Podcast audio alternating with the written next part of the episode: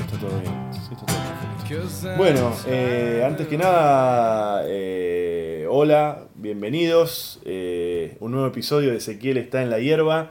Estoy grabando la presentación ya con Félix Buenaventura, que va a estar charlando conmigo, lo tengo acá adelante. Hola. Hola. eh, y estuve dos semanas sin hacer esto. La realidad es que estuve un poquito de viaje y por otro lado ya hacía tiempo que sentía que, que estaba medio... No sé, que estaban saliendo más o menos los episodios, así que por ahí decidí parar un poco, no, no sé. No está, nada, cosas que van sucediendo. Eh, pero bueno, vuelvo a estar acá en contacto con ustedes. Muchas gracias a toda la gente que me estuvo escribiendo preguntándome qué pasaba con esto, que no los estaba haciendo más. Pero bueno, acá estamos de nuevo con todo el entusiasmo y toda la garra. Y Félix hace mucho tiempo que estamos juntos, desde anoche. Ahora son como las cuatro y media de la tarde. Y estamos desde anoche, que te quedaste a dormir en mi casa. Pero después de la función en la Jam. Después hicimos, estuvimos ahí en la Jam, que es este ciclo los martes ahí en el Matienzo, donde comediantes probamos material nuevo. Pueden venir todos los martes, ¿eh? la entrada es gratuita. Eh, ¿Y la lo- salida? Después vemos. No, señor, es gratis. ¿Por qué tiene que andar aclarando cosas que no? Mm. Eh, El tema es eh, que estamos desde anoche pelotudeando. ¿Y de qué carajo vamos a hablar ahora? Que. Estábamos hablando hace un montón. Hicimos hasta un video de. Eh, quis- quisimos grabar el, esto y nos pusimos a eh, pelotudear con la gente que estaba viendo el video y. Y nada, pero teníamos cosas de qué hablar. Siempre, cuando no hay de qué hablar? Vamos a hablar de comedia, porque es mi tema, es lo único de lo que hablo. Y Game of Thrones, pero ya terminó. Sí, hablando de comedia, ayer este, fracasamos con un video que hicimos. Oh, una delicia, fracaso. Es muy paja contar un video, no lo vamos a contar. No. Pero nos pasó algo cuando llegamos anoche a mi casa y quisimos hacer un video. Espera, eso sí podemos contar, porque si no queda como, ¿qué pasó? Sí. Y eh, hay algo de misterio que está bueno, pero está bueno también que sepan. Había una máscara de- del juego del miedo en, en la parte de atrás de un coche. Llegamos a mi casa y cuando estaba entrando había un auto. Llegamos muy tarde, eran una y media de la mañana, de un día martes, o sea que la nada misma en la calle, lluvia, frío, viento. Y entrando a mi casa había un auto en la calle parado y adentro del auto había, habían puesto, pero como si lo tuviese puesto una persona, que no estaba porque no había nadie. Habían puesto una máscara de estas del juego del miedo, que son estas máscaras blancas con unos como unos círculos una- de terror, de la película de terror. Y fue fantasmagórico. La cuestión es que quisimos hacer un video después de eso. Y fail. Sí, ahora que lo pienso, lo- me está empezando a gustar de vuelta. Por ahí lo- después lo vemos. Yo creo, eh, porque después hicimos otro video para Instagram, pero explicando esto. Sí, Y yo creo que eh, se va a crear todo un mito alrededor de este video. que es mejor que no lo subamos. sí, lo subiremos dentro de 7 años. Cuando, se- cuando seamos viejos. Cuando yo. ¡Guau! Cuando yo tengo 40. ¡Guau! ¿Por qué dijiste 7? No, no quiero tener tu edad. Tengo, tengo algo para decirte que por ahí te olvidaste. Nosotros estamos cumpliendo este año 10 años desde que, de que nos conocemos. Es verdad. Bueno, nos habíamos cruzado eh, en el circuito. Vos me- una vez me bajé de liberarte y vos me dijiste, está bueno el chiste ese. ¿Sí? sí, sí, sí, sí. Ah, Yo me acuerdo de eso. Sí. ¿liberarte? ¿Qué chiste Eh, era, te acordás? Eh, era de los tipos que, que hablan como de, de la tele, que dicen, no, bueno, estaba viendo la tele, la caja boba, y no me acuerdo del resto, pero eso me acuerdo que, que tipo, ese tipo de persona me estaba burlando y vos tenías algún chiste parecido y dije, hey, a mí me gusta ese chiste que vas a hacer de esto. Y dijimos, sí, es el mismo universo. y nos- con los pitos Sí, sí, se- hacemos eso, el ritual de comediantes varones. Pero pará, lo, lo que sí está cumpliendo 10 años. Uy, voy a parar esto. Lo que sí está cumpliendo 10 años, ¿qué es este año? Eh, no es... Nuestro éxito en la televisión. Hace exactamente 10 años. Vamos a contarla entera la historia. Dale, dale, dale. Hace exactamente 10 años, Nicolás Repeto, Nico, vamos a decirle Nico, Sí.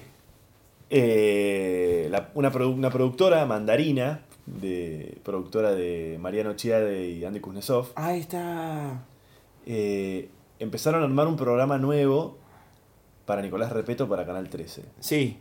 Y querían un poco rememorar lo que había sido Pedro, un beso a las brujitas, ¿eh? Chao, Peter, chao. Y dime, ¿cuál, cuál, cuál es tu nombre? Mi nombre es Mabel. Hola, Mabel. Entonces querían, como en aquel entonces, tener una tribuna con personajes, con actores que pudiéramos hacer personajes, que pudiéramos darle el pie a Nico, o que Nico nos diera el pie. Me gusta que estoy diciendo a Nico. Bueno, y el que estaba detrás de, de esos actores era eh, Diego Weinstein, profesor de stand-up, al que nosotros dos eh, Sí, sí. habíamos ido ahí a sus A- clases. A, las clases. Y él estaba como a cargo ahí de, lo- de, las, de los El castings. casting. Y terminamos formando parte de esa tribuna, que al principio eran como 15, 20 personas, éramos 20 más o menos. personas, creo que Fácil. Y estuvimos un par de meses ensayando, con creo la misma gente con la que habían armado la tribuna original. Y cada uno tenía un personaje. Había una mina como medio hot, había Eh, la maestra de jardín que Ah. estaba interesada en los padres. Después estaba. eh, bueno, vos hacías como un DJ Sí. Y yo hacía como una especie de. Un tipo que. Un Astrólogo. entrepreneur, ¿no era? Algo como una especie de entrepreneur, de astrólogo y que le tiraba onda a las mí. No me acuerdo muy bien cómo era. Estaba Víctor Malagrino. Ah, sí, talento, ¿eh? Víctor, un, un gigante. Hacía Sí. como una especie de. ¿De qué era? Como una especie de, de loco, medio científico. ¿Qué era lo que hacía? No, era un chabón que decía, ¿qué pasó? ¿Qué pasa? Eres un No personaje me acuerdo, raro. era muy gracioso, era como que tenía algo y tipo y le tiraban algo que no era y decía, ¿qué pasó? Sí. No sé, a mí me hacía reír mucho y bueno, el negro Bonet. El negro Bonete, un gigante. Eh, y fue el año del Mundial, 2016 en Alemania. No, 2006, perdón, en Alemania. 2006 en Alemania, sí. Y todo el programa estuvo atravesado por el Mundial, porque Ah, me acuerdo, sí. le cambiaban el horario o en el medio del, del programa, el programa duraba muchas horas, duraba 3-4 horas y en el medio del programa había un partido, entonces el programa se interrumpía, después seguíamos, o había que terminar antes porque empezaba un partido y todo así. Y lo que pasó fue que habíamos estado ensayando coreografías, sketch, un montón de cosas, y cuando en algún momento se dieron cuenta que los contratos que nos habían hecho estaban mal hechos, entonces esos contratos no permitían que nosotros ensayáramos. Los ensayos se pagan, esos contratos no, es- no, no contemplaban los ensayos, entonces tuvimos, no pudimos ensayar más porque no, no querían hacer los cambios que había que hacer. Entonces, todas esas ideas que había de sketch, de personajes, quedaron, quedó todo relegado a... Nos dijeron, bueno, listo, estos pibes van a estar en la tribuna con unas porras Sí. haciendo Nico, Nico, Nico. Nada de todo lo que habíamos ensayado en el verano, nada de todo lo que habíamos pensado del vestuario. A la tribuna a hacer Nico, Nico, Nico. Ay, Dios, sí, me acuerdo. Y el programa fue pasando por un montón de, de momentos. Al principio tenía una cosa medio de sorpresa y media que se llamaba el timbrazo. Sí, que le cambiaban la vida. Que había un camión por toda la ciudad que, que anunciaba eso. Como tenía Nicolás Repeto puesto en el coso y decía el timbrazo. Y nosotros decíamos, ¡eh, el timbrazo! Oh, Dios. ¿Por qué estamos rememorando tanto de esto? Eh, Después en otro momento hubo un una especie de, de, de concurso de talentos de, de niños, los talentitos, Sí, sí, me acuerdo. Sí. que bailaban y, Y cantaban. y cantaban. Y el, el programa la verdad que no tenía mucho rumbo. Había, había tejo, ¿te acordás que armaban una cosa de tejo con Había arena? tejo, había tejo. Sí, no me acuerdo. Una vez vino Osvaldo Laporte. Sí. Eso me acuerdo. Estuvo, Que- estuvo Suar, Laporte, el chaqueño palavecino, vino Florencia de la B, eh, Jorge Ibáñez, Soldán, Sí. eh, un, No- no montón, de, un montón de, de famosos porque la verdad no tenía mucho rumbo el programa y empezaron a pegar como manotazos de ahogados y pasaron Sí. de los juegos a que vengan famosos y hagan alguna cosa. Jorge Ibáñez se murió. Sí, ¡Guau! Yo eh, eh, hice, estuve en Bendita después de que se murió. Inmediato, o sea, estaba Namá Ferreira llorando por un teléfono y después me mandaron con el ukelele. no estuvo bueno. Fue horrible. Y tipo, creo que Beto Casera me dijo, y bueno, Félix, mira, es esto. Y fue como, y sí, sí, señor, lo entiendo. Ahí voy. Bueno, finalmente el programa devino en... ach- Achicaron la tribuna, ¿te acordás lo que fue eso? Había unas tribunas Sí. enormes en las que estábamos Sí. nosotros con extras, con un montón de gente que venía del público. Y nos quedamos en un rincón. de- Sí, En un rincón estaba como el, el polvo barrido. Y nosotros. Sí, sí, sí, estábamos en el mismo rincón. Y hay miles de anécdotas de, de Tristán queriendo levantarse a una de las chicas. Ah, ah. Este, bueno, gente, Sí, bueno, gente nada, fumando gente. cosas en los baños. No sé de qué hablas. La, la, la, la secuencia que nos pasó con, con, con Nico en el baño, ¿te acordás? ¿Cuál No sé. La que estábamos hablando y salió de adentro del baño. Uy, uy, qué, uy, qué nervios. Ese chabón es un ninja. Es un ninja. Bueno, todo eso está cumpliendo 10 años. Mm. Ah, me acuerdo de una cosa. En, en uno de los partidos del Mundial que jugó Argentina, me mandaron a mí al obelisco a hacer la cobertura. Uh, qué Y lindo. cuando fui a hacer la cobertura, eh, me cagaron a palos, en el- me empujaron para todos lados, me, me- me manotearon, me robaron el micrófono, me, todo. No, todo, no. sí. Fue mi única experiencia como, como movilero. Y todo eso. ¡Ah, pará! ¿Te acordás ese, ese juego que había afuera? Que era Totito por el millón. ¿Qué era eso? No sé. Hay un me, juego acuerdo, que- me acuerdo de los cánticos nada más, ¿no? Esto es tristísimo. Este es el lugar de mi memoria que estaba jugar. Vas a ganar. Porque juegos de. Pero ¿te acordás que íbamos afuera, que armábamos los juegos afuera? Sí. Y había uno que tenías que hacer, ¿qué, qué- qué había que hacer? Una pelota, había que tirar. Que era muy difícil. No Bueno, sé, son todas esas cosas que hacen, eh, eh, que dicen, hoy vamos a tal plaza, hoy vamos a tal plaza. Y... Sí, estaba Jimena Cirunic, en Ah, la hermana de Fede, sí. la hermana de Fede. Bueno, todo eso está cumpliendo 10 años, Sí. Eh, lo cual significa que yo tenía 30 en ese momento. Y vos Sí, me acuerdo 20. porque era tu cumpleaños 30, me acuerdo Sí. de tu cumpleaños Cumpleaños 30. 30 que duré... La fiesta habrá sido desde la 1 de la mañana hasta las 6 y yo a las 2 de la mañana me tuve que ir. Sí, sí, me acuerdo. Pero el resto seguimos escabeando, Sí. estuvo divertido eso. Sí. Yo me reí. Yo escabié todo lo que había que escabiar en una hora y terminé yéndome, me terminé yendo. Eh, sí. Pero bueno, dejemos de recordarle a la gente cosas que o no recuerdan porque, o, eh, no Porque no lo vieron. O que si no, Claro. no les interesa. No lo recordamos como si so- fuéramos los Monty Python. No, oh, sí, cuando grabamos aquel gracioso eh, eh, eh, momento en el que se fue que fue atravesado por un corte. No, no pasa nada. Nos pagaron, estuvo divertido. Yo después de eso inmediatamente dije, "Mm, no me gusta los medios y me fui a España. Claro, vos te fuiste a España al toque de eso. Sí, me fui en diciembre de ese año.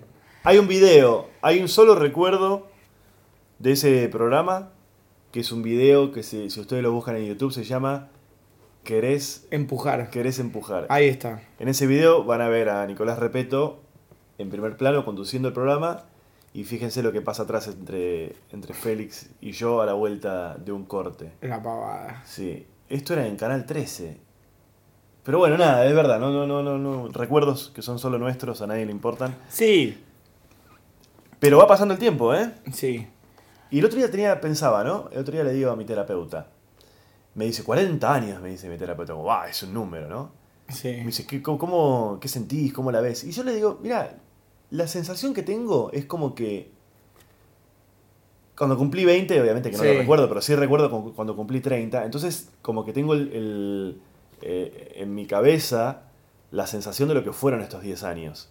De los 30 a los 40, ¿no? Sí. Entonces yo le digo, si el promedio de vida, la esperanza de vida es de entre, no sé, entre 75, 80, 90 años, Sí.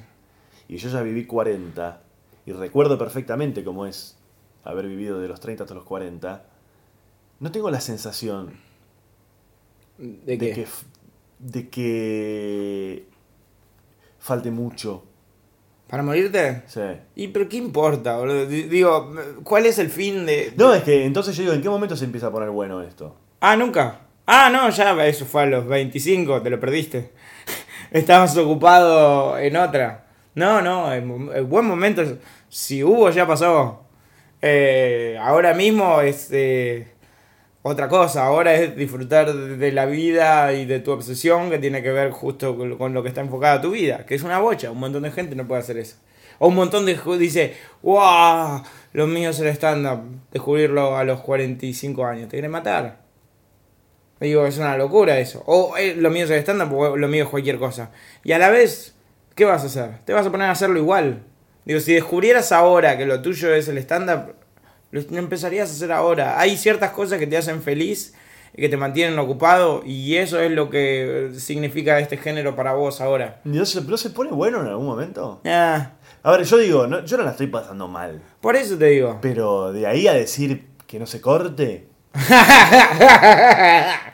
No, pero qué sé yo, el otro día agarré y me empecé a quejar con una amiga por teléfono y me dijo, ¿tenés laburo? Sí, te cerré el orto. Y dije, tenés razón. Claro, la verdad que de qué tengo, de qué me voy a quejar. Está bien, pero nosotros hacemos comedia. Y lo- entonces, bueno, Sí. buscamos. Y el otro día eh, pensaba que yo no le. Yo no, mi terapeuta tiene que poner 65, 70 años, ¿no? Y yo no le quería decir esto. No le quería decir, che, ¿se pone bueno esto en algún momento? Porque Sí. yo la verdad que no la estoy pasando mal. Pero de ahí a. Si esto se termina mañana, ok, soltar, ya fue. Sí, sí, totalmente. Eh, y está bien. No, no- no es que me estoy cagando de la risa y que, que- ah, qué bueno, está todo. Y, y tengo miedo de planteárselo a mi terapeuta, porque tengo miedo de abrir esa puerta y que él me diga lo que vos me estás diciendo, pero con alguien de, con experiencia, y que él me diga, no, no, no, no, es esto, ¿eh? Sí. no, pero dos cosas sobre eso. Uno, el otro día estaba escuchando a un comediante decir, oh, me acuerdo cuando cumplí 40 y dije, uh, qué bardo. Y después me di cuenta, después cumplí 46 y dije, ah, ah, acá se empieza a caer todo. y entonces dije, bueno, claro, totalmente, estas cosas de, de- la edad. Yo me acuerdo de, ciertos momentos eh, en la vida que dije, ¡guau! ¡Qué bueno que está esto! Pero no eran reales. Y ahora creo que lo que disfruto más es la realidad. Esto, esto es como el día a día. Digo, uh, me levanto y digo, bueno. El otro día hablaba con una amiga. Tengo una amiga que se levanta y tiene una rutina todas las mañanas. Y, y, y se levanta y mientras se hace su café, eh, se baña y tiene todo calculado. Como la película esta de Hugh Grant, Eh, Big Boy se llama, About a Boy. que lo tiene por unidades, tipo bañarse es una unidad, Ah, sí, no me acordaba que era de esa peli, pero sí, sí, bueno, eso. Eh, o, o de ese libro, de Nick Hornby, Mm. que está muy bien, eh, me gusta mucho. Escribió High Fidelity, que es una Sí. película de. no sabía, que era, no sabía que era el mismo autor. Sí, que la dirige Stephen Frears, que es muy bueno. Pero el. Name dropping. sí, mi amigo, mi amigo Stephen. Sí. Un saludo, gracias por escuchar siempre. Vamos a hacer así, mirá. Hoy se me cayó un nombre. no, pero es un dato que hace. Si no vieron High Fidelity, mírenla, es muy buena. Es la, Eh. la de que estaba John Cusack. Sí, sí, sí. Y la hermana. Está Jack Black. Sí. Eh, está buenísima. Es muy buena esa peli. Bueno, y. Y. mm, eh, casi que se puede escuchar el momento en el que me olvido eh, el hilo. Si vos escuchás esto de vuelta, hay un pequeño momento en el que Félix se olvidó del punto al que iba. Sí, se oye. No, esto de. Y se levanta y tiene toda esa vida. Y le dije, wow, porque no sé, no sé cómo nos colgamos a hablar de despertadores.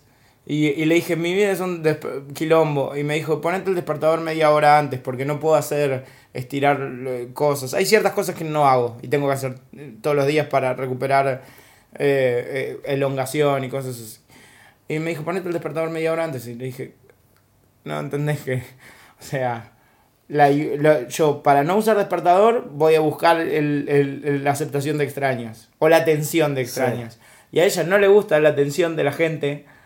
Pero, y le gusta eso. Y como que dijimos, guau, qué loco, es como re en balance. Ah, pero mirá, vida. vos me, me estabas diciendo eso. Y no me estoy jactando, estoy diciendo que mi vida es así, nada más. Claro, a mí me está pasando eso que vos decías de las horas de, de- de despertarse y eso, que es que eh, estoy, nosotros los, los comediantes y eso tenemos horarios raros, ¿viste? Estás a las 2 de la mañana de un sábado laburando y un martes a las 11 de la mañana puedes estar perfectamente durmiendo. Sí, Y eso hace que vayas cambiando los horarios y yo ter- terminás levantándote a las 12 del mediodía todos los días. pero Y estoy haciendo un esfuerzo yo por, por, sobre todo los días que a la noche anterior no, no tengo que laburar y me levanto a las 12 del mediodía de pajero. Estoy tratando de hacer un esfuerzo por acomodarme los horarios y por levantarme a una hora razonable, más allá de que no tenga que estar en ningún lugar. Y me empecé a dar cuenta que pese a lo que uno podría creer, es más saludable. ¿Levantarte temprano?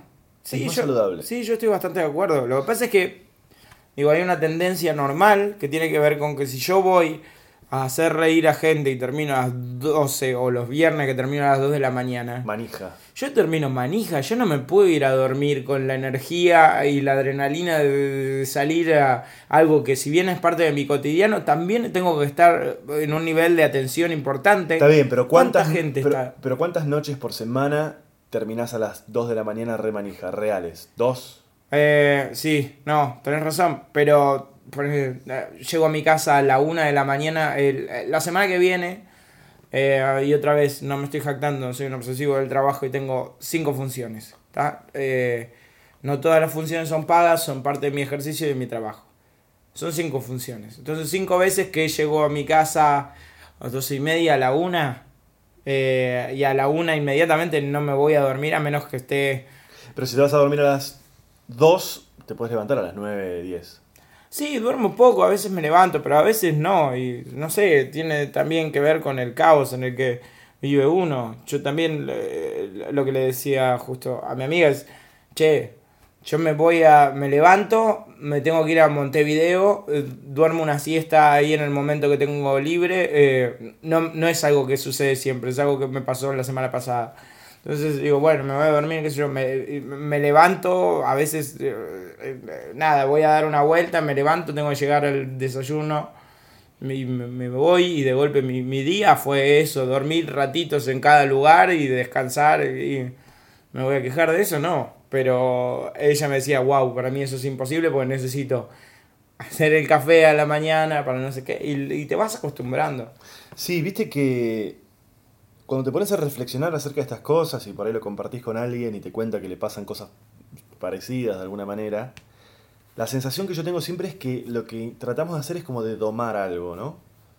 Hay algo adentro nuestro Sí. de, en que ocupamos nuestro tiempo, nuestra energía, eh, que muchas veces intentamos domar.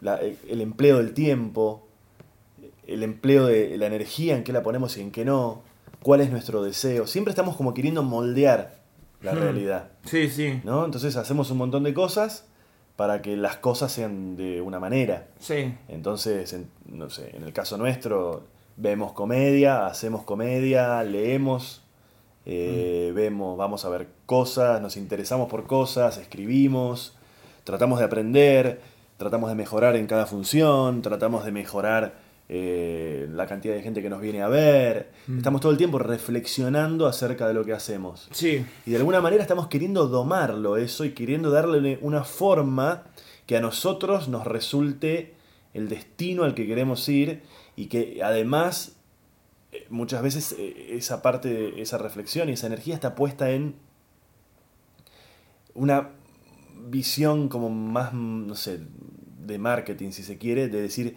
¿cómo hago para que más gente le interese lo que yo hago pero que le interese lo que yo hago, no que le interese otra cosa. O sea, es una, es un per- es una permanente, como, como un, no sé, como un pastelero que agarra una masa y le da y le da y le Sí. da y le da y le da y le da y le da. Y a veces resulta agotador, muchas veces pifiamos, tomamos decisiones que creemos que van en ese sentido y en realidad no. Y muchas veces lo que yo me planteo es si a veces no es mejor no tratar de domar nada. Yo creo que tomo muy pocas decisiones. Y las decisiones que tomo son genuinamente estéticas principalmente. Porque la verdad es que yo eh, en algún punto creo que, digamos, eh, estábamos hablando de desórdenes y todo eso. Y yo medio que me manejo en el caos y me entiendo y estoy cómodo ahí. Pero a la vez... eh, ciertos lugares donde digo, sí, puedo, eh, puedo ir a tal lugar, sí, puedo ir a puedo eh, tener esta fecha libre, sí, voy, sí, bueno, voy. Y no sé, hay algo tan en el, en el ruedo que, Oh. que tiene que ver. Perdón, quiero... Atendé, deja, Pará. déjame hablar solo con esta gente. Bueno, estábamos hablando de otra cosa. De... mm, No sé de qué, de qué estábamos hablando. Em, sobre el- eh, eso, yo creo que tomo muy pocas decisiones y yo creo que eh, fuera de lo que es el ámbito de, de- de mi trabajo en términos de escritura. O sea, no... No, pero no, no estoy de acuerdo con lo que decís. Yo hago nada más. No, el resto del tiempo que voy... eh. Bueno, hacer es, es una decisión. Y sí, pero ya estoy en automático en eso. No sé, eh, no sé. Digo, ¿cuál es?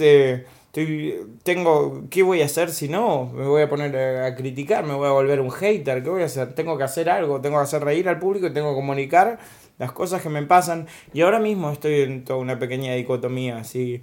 Quiero ir hacia el ámbito de lo poético, que es algo que, que- me divierte, que es eh, no hablar literalmente de, de lo que me está pasando. Y, y, y después, eh,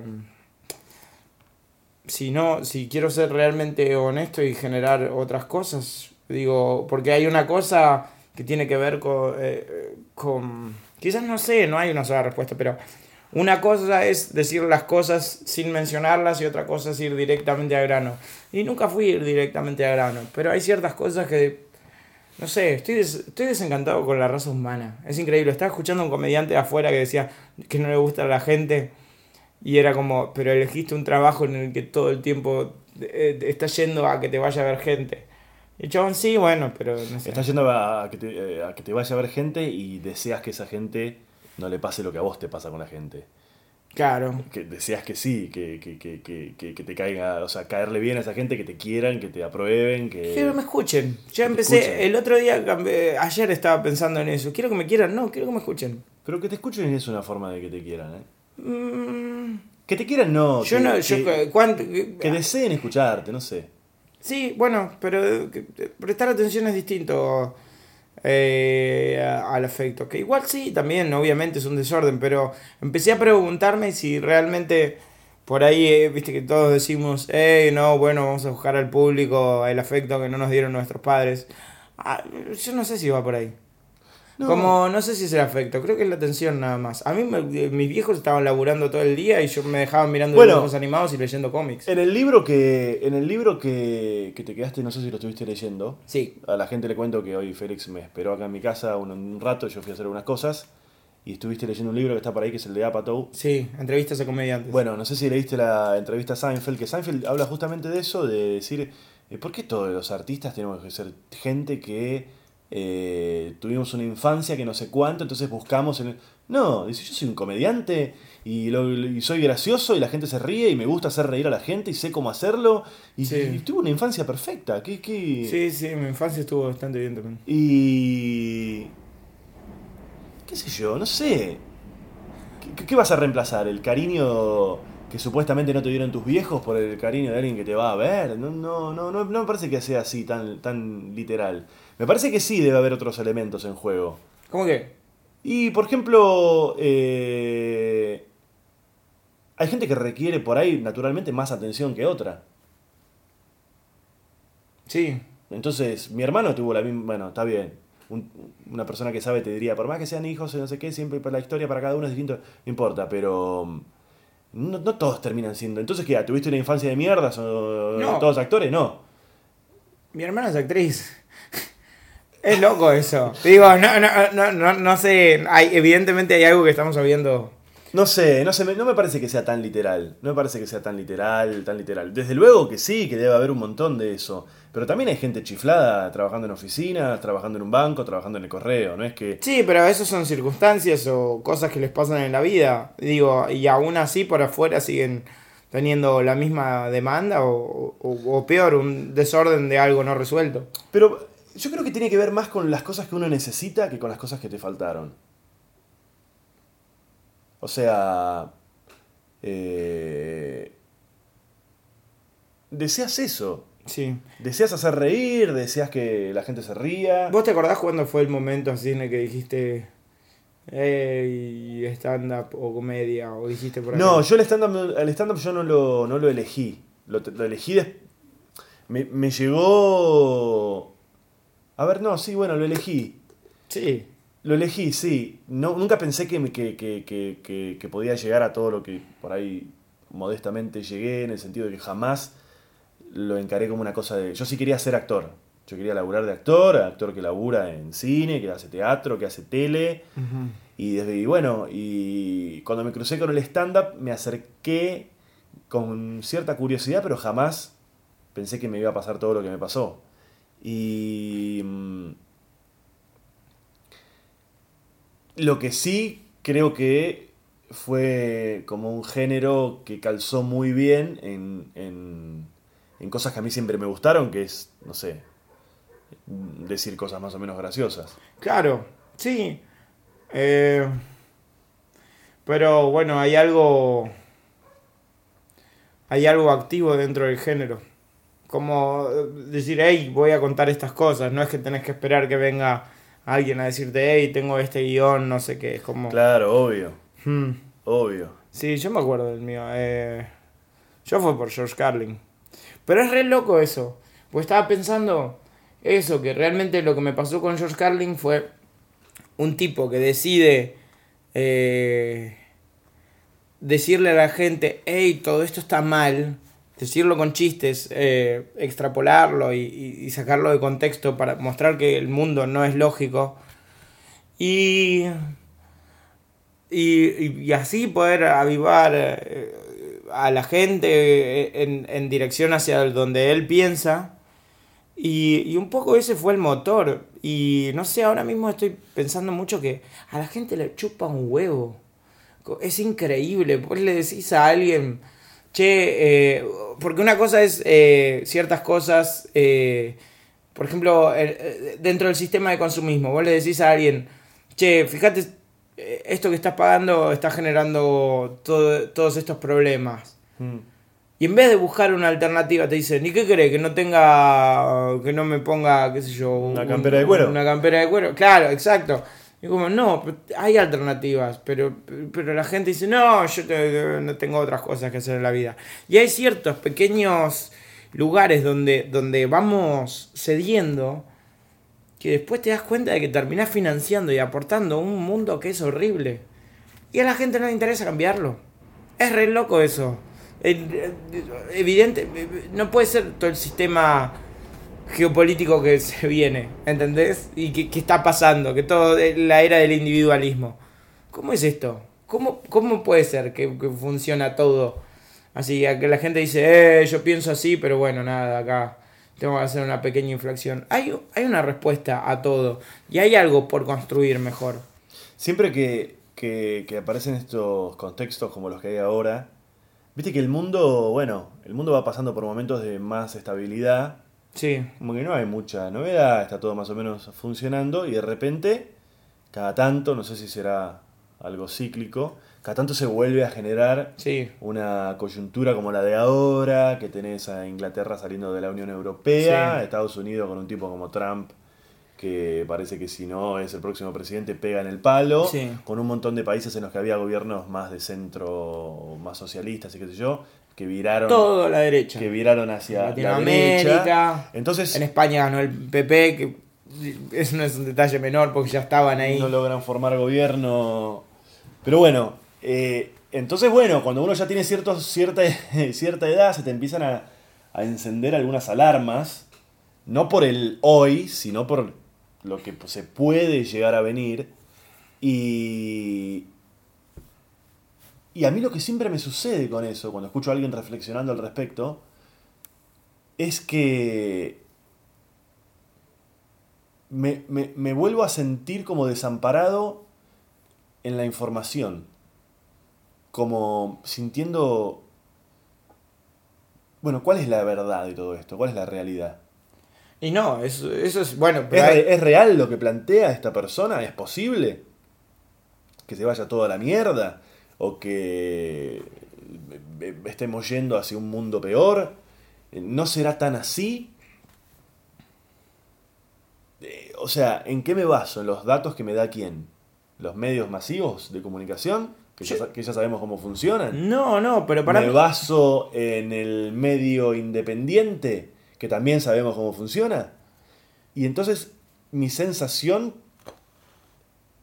suele ser como de desamparo, que no sé de dónde agarrarme y muchas veces lo que siento es que eso me anula la cabeza Sí. y me pasa un poco lo que vos decías. Y que digo, bueno, Sí. tengo otras cosas. No sé, no puedo ponerme ahora a pensar. Sí. Pero me pasa en la cosa macro y me pasa en la cosa mínima. Me puede pasar que de repente, no sé, voy a dar un ejemplo pelotudo, pero vos me decís, no sé, las camperas de cuero.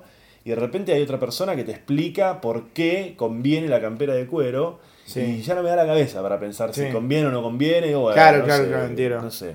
Eh, sí, a mí lo que me, me- me pasa es que empáticamente, que también, digamos, o sea, si alguien tiene que tener, eh, eh, tiene que analizar los puntos de vista, es un comediante y que dicen que si realmente analizaras todos los puntos de vista no harías comedia en absoluto porque no puedes tocar el tema sin estar generando una tendencia hacia algún lado. Y eso es real. Y tienen que estar los chistes. Anoten. Sí, sí, sí. Pero, y tiene que entenderse y tiene que, que, que no malinterpretarse, porque la gente, vos decís algo ligeramente que lo puedan tomar para su lado y eligen indignarse. Porque, Obvio, porque es lo más fácil. Obvio. Lo que pasa eh, con la indignación, que nos suele pasar bastante a los comediantes, ya esto lo dije muchas veces en, Sí. en- en algunos episodios, cuando uno se mete con un tema tabú o querés hacer un chiste de humor negro y qué sé yo, aparecen los indignados. Y lo que suele haber detrás de la gente que se indigna es una persona que está contenta porque siente que entendió. Ah, entendí y tengo algo para decir. Sí. Eh, no está bien que diga gordo. Y es como, perdóname, pero yo digo lo que quiero. Yo digo lo que quiero, esa es la libertad. Primero, primero. Y una cosa que yo siempre digo es que por lo general la gente que se ofende, siempre se ofende en nombre de terceros. Cuando decís gordo, nunca es un gordo el que se ofende, es una persona que se ofende en nombre de los gordos. Sí. Eh, que además, cuando uno dice gordo, a veces pasa que uno no lo está diciendo de forma peyorativa. Estás diciendo Pero gordo dijiste como la palabra. Gordo, lo Sí. estás diciendo como quien dice alto, rubio, lo que sea. Sí, sí, sí. Y. Es como si yo eh, menciono eh, el tema de, qué sé yo, hey, le- estaría bueno eh, equidad de género. Y Sí. entonces todo el mundo dice, hey, pero eh, ¿qué, te metes con el tema del género? Y es como, Sí. para escuchar lo que tengo que decir primero. Porque si no, eh, esta No, no, no puedes decir aborto. ¿Cómo no puedo decir ¿Cómo aborto? que no puedo? Pe- Lo que tal vez no está bueno es lo que tengo para decir, pero aborto puedo decir sí, sí, aborto. sí, sí, sí, totalmente. Vamos a entrar en nuestro momento nerd. Sí. ¿Nerd se dirá? Sí. Nu- Nunca sé cuál es la palabra que va. Nerd, geek. eh, Da igual, se entiende, nerdeada. Millennium. Sí. Porque vimos el, el- el último especial de un comediante que se llama Jim Jeffries, que es un comediante que me presentaste vos como la mayoría de las cosas buenas del stand-up que me llegan. Jim Jeffries, que es eh, escocés, ¿es él? No, es australiano, Es australiano. vivió en Inglaterra ocho años, creo, y ahora está en Los Ángeles. Bueno, Jim Jeffries, eh, que tiene un estilo de comedia bastante ácido, con mucho sarcasmo y demás. Eh, tiene una mujer que parece que está buena. no sé por qué lo estoy comentando. Eh, es así como un rebelde del stand-up, así bastante bardero. Ujú. Que ya tiene varios especiales hechos y, y subieron hace nada, hace una semana el último a Netflix, que yo personalmente lo recomiendo, para mí es el mejor de él. No solamente es el mejor, sino que se ve un salto en su calidad como comediante Sí, respecto de los especiales anteriores. Y cuando yo te lo comenté a vos, sí. me hiciste notar algo que yo no había notado, que es cómo él ordenó el material. Ah, sí, claro. Es una cosa muy específica, muy nerd, muy de comediantes. Esto que te estoy pidiendo que me Sí. que, que cuentes. Bueno, primero arranca hablando sobre todo el caso Cosby. Que es este muchacho que dicen 52 personas. por semana, 50 52 personas distintas por semana dicen que Cosby en Eh, algún momento las drogó y las, sí, las y... redeó. No, y es eh, y arranca con un material que es muy poco sensible en esa dirección, pero el tipo decía, hey, esto es para que si hay alguien que viene a verme por otro motivo, directamente sepa que lo que yo voy a presentar viene por este lado. Me parece interesante eso, eh, y me parece interesante cómo después termina defendiendo eh, socialmente un montón de, un montón de causas eh, dentro de comedia y, e ilustra muy buenos puntos y termina yéndose con, con banalidades sobre el aspecto, qué sé yo, que es algo que me parece que no está, digamos, que el orden me dejó ese, eh, eh, uno no está de acuerdo con, con, con todo lo que ve. Claro, lo que vos decías era como. eh, El especial debe durar una hora, una hora y veinte. No, una hora veinte o un poco más. Una hora veinte. Y el pibe, a través de esa hora veinte, ya. Bueno, los que lo vean los van a ver. Sí. Está bueno, de verdad. Está buenísimo. Es muy gracioso, tiene observaciones muy interesantes, puntos de vista. Y habla de, de, no sé, del lo que se llama el gun control, que es el, el, eh, control sobre el- las armas de fuego en Estados Unidos. Habla de Trump. Habla de Cosby. Y hace material muy interesante. Y termina haciendo eh, un material que es muy gracioso acerca del aspecto físico de las personas. Y lo que a vos te llamaba la atención era cómo él había ordenado el material. Sí, porque eso es lo que te llevas a tu casa. Eso es lo que, digamos, por más que estés en tu casa, eh, eso es lo que, digamos, con lo último que te quedás. Y es como que eh, yo te sirva de primer, eh, digamos, salvando las distancias, ¿no? Pero eh, te eh, preparo unas entradas que son unos pancitos en oliva con una mezcla de quesos y un vino, después un plato principal, un risotto con mm, eh, hongos del bosque y de golpe te, te ponga como un sándwich de caca de postre y vos decís, ah, venías re bien. ¿Qué pasó con la casata? Sí, pero digo, es eso, salvando las distancias. Y es una apreciación estética mía, que definitivamente fue una decisión estética de él. Pero que digo, eh, eh, no sé, Pero- evidentemente pero- no quería, no pero- quería. Pero puede ser que él no, no haya reflexionado en ese sentido. No, si arrancó con lo de Cosby, eh, eh, digamos, si lo tiene bien pensado, no va a tener pensado el cierre, que es lo, lo que más tiene que pensar el comediante. El cierre es lo más importante, es tu mejor chiste. Ahora me lo decís, boludo. Pero sí, la gente se va y dicen, hey, el segundo es eh, eh, mejor, es el primero. O, o- o hay una tendencia a eso, es lo que se dice en, el- en la industria. Qué paja, boludo. Y pero sí, pero hey, este soy yo, carta de presentación. Eh, vengan, acompañen, denme bola. Acabo de decir algo muy gracioso. Y quédense tranquilos que hacia el final viene algo que es mejor que lo que dije al principio para que no tengan una sensación de que se cae todo. Estoy ahora. Tocas el hit, las bandas de rock tocan el hit al final. Sí. Y no solamente tocan el hit, sino que suele ser un tema hacia arriba. ¿No? Claro. Sí, muchas veces. ¿Te imaginas que el recital terminara con tipo un tema nuevo y que, Sí. y que es un bajón? Sí, no, no, no va. con un cover termina el final. Sí. Con un cover choto. de- Al final te quedaste con un montón de cosas mías y fue re todo lo que estoy pasando ahora. Y tengo las cosas repartidas en la casa de un montón de amigos. ¿En qué, en qué, en qué, en qué instancia estás ahora? ¿De qué? ¿Estás haciendo las funciones de Noches de Fresas? Sí, eh, estamos muy contentos como, como está saliendo eso. eh, Noches de Fresas es el espectáculo con Julián Cartuni y Julián Lucero. Lucero. que quieren ir a ver. Vayan a verlo. Sí, yo, no- yo lo fui a ver. No, este, no, es- no, este no. segundo no. Welcome tengo to Caro no. No. Es el nuevo, es el de este año. Están en Siranush. Sí, eh, casi todos los viernes. Y las entradas. Exacto, en Ticketek y en Comedia. Eh, pero eh, la, la cuestión es eso, yo tengo una meta que es tener una hora por año eh, de cosas que a mí me gustan. Nueva. Y que sí, sí, sí, en realidad, bueno, la meta es todos los martes la jam y de ahí voy sacando y voy entendiendo como siempre tengo es, eh, es un poco más caótico porque soy obsesivo sobre el material pero después me lo olvido inmediatamente después de la jam y a veces no eh, y a veces pierdo o no laburo o ciertas cosas que digo hoy qué interesante beta se, se pierden porque ya tengo que pensar en lo próximo la próxima semana donde todos los martes estrenamos chistes ¿Y tu unipersonal? y tiene que salir en algún momento de este año. Estoy pensando en hacer algo chico eh, que me gustaría hacer, pero después pensaba esto, no sé si quiero, como el, el entrenamiento de, de- de toda mi vida fue, fue hacer chistes para gente que estaba escabeando. Eso lo tengo claro. Y, y, y- y no sé si quiero, y estaba pensando en hacer algo más chiquito para un teatro, pero después dije, hey, no sé si quiero la atención de gente que está sobria y yo soy el único foco de atención. Y yo soy el único ebrio.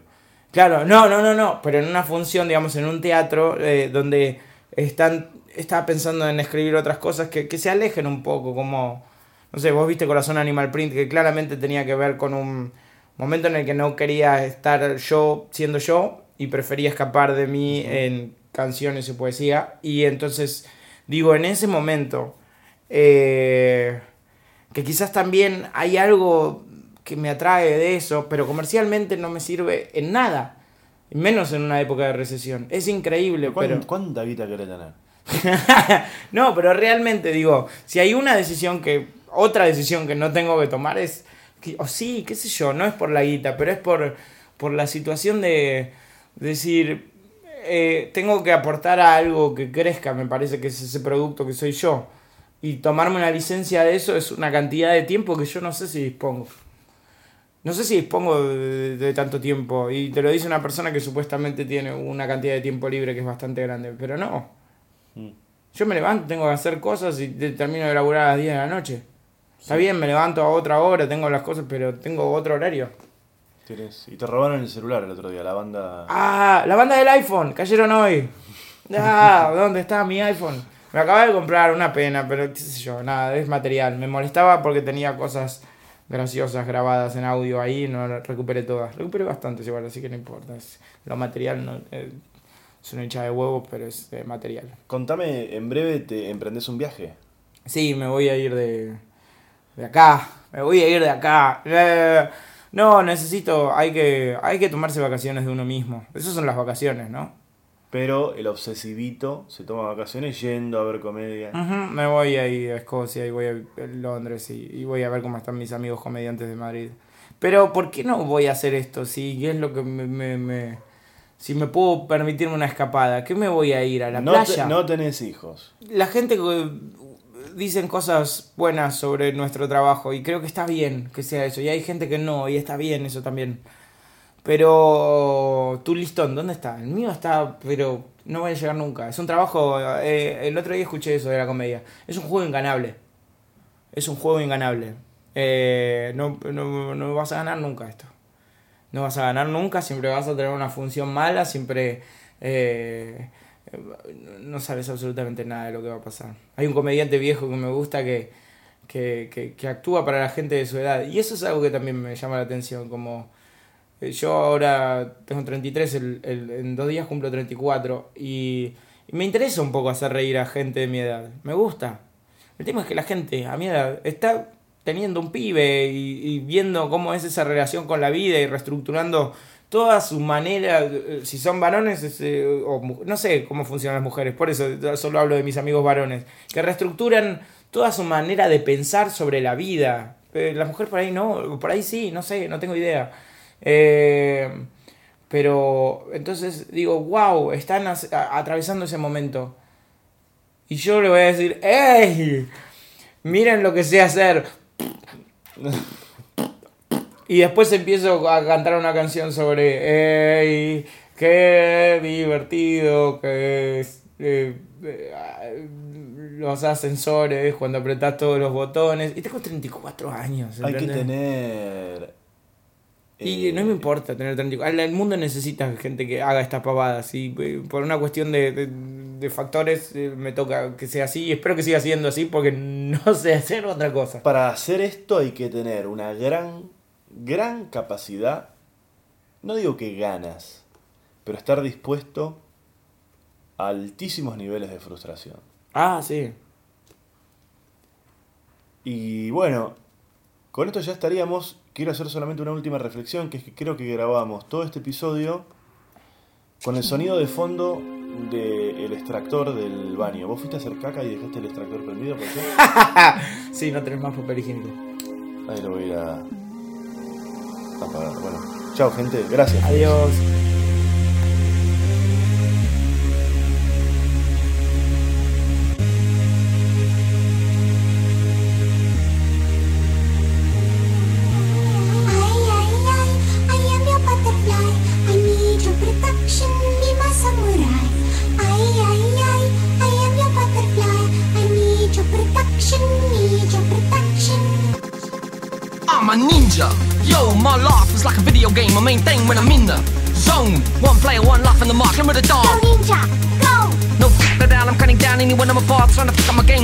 With sharp. Political throw stars. Yeah, my flow's on horse. Style wild, out of control. Ninja scope off. style Rough rhymes och tough times med gås Skral Till I hit triple seven at the ATM straight fam on feast When you're living on the razor edge Stay sharp sharp rolling with the S-O-S High energy you never seen Zeph so fresh Uh, when we mark check hard That flows flex Yo we off the must up not in the press We not like the rest My style is UFO Totally unknown, you gon' f with my new Zeph flow. I'm hard to miss. You gon' to this, you gon' to that. You said so. I do it a lot. Too hot to handle, too cold to hold. You can't f with the chosen one. I, I, I, I want to knock your arm a ninja.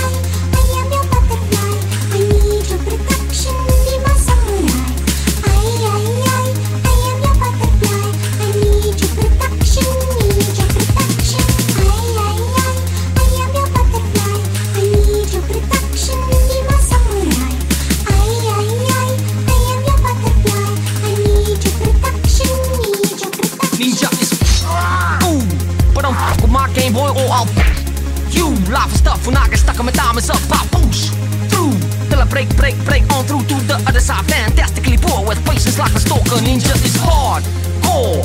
Being cut so deep, feel no pain is not sore. Don't ask for oh, you get what you asked for. I'm like a wild animal in the corner, waiting for the break of dawn, trying to get through the night. Just a man with the will to survive. My blaze swing free, decapitate a hater with amazing ease. This is not a game, boy. Don't play with me. I work my mark saber like a wild savage from the dark side. Danger, yin through the yang. Totally hot deck ninjas, big in Japan. I seen the future, but I never got nothing in my hand. Except a microphone, big dreams, and a plan. Fly talking, skywalking like a ninja.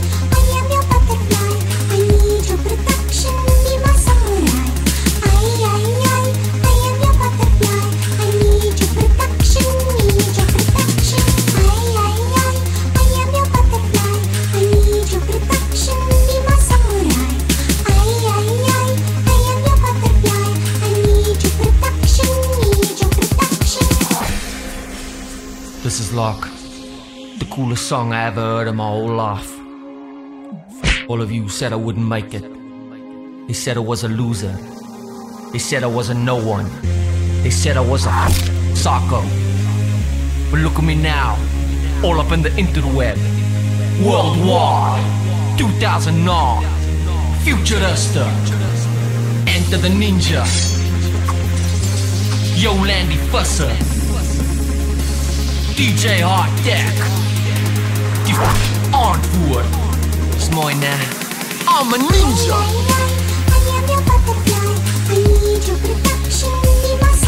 Yo, I'm a ninja.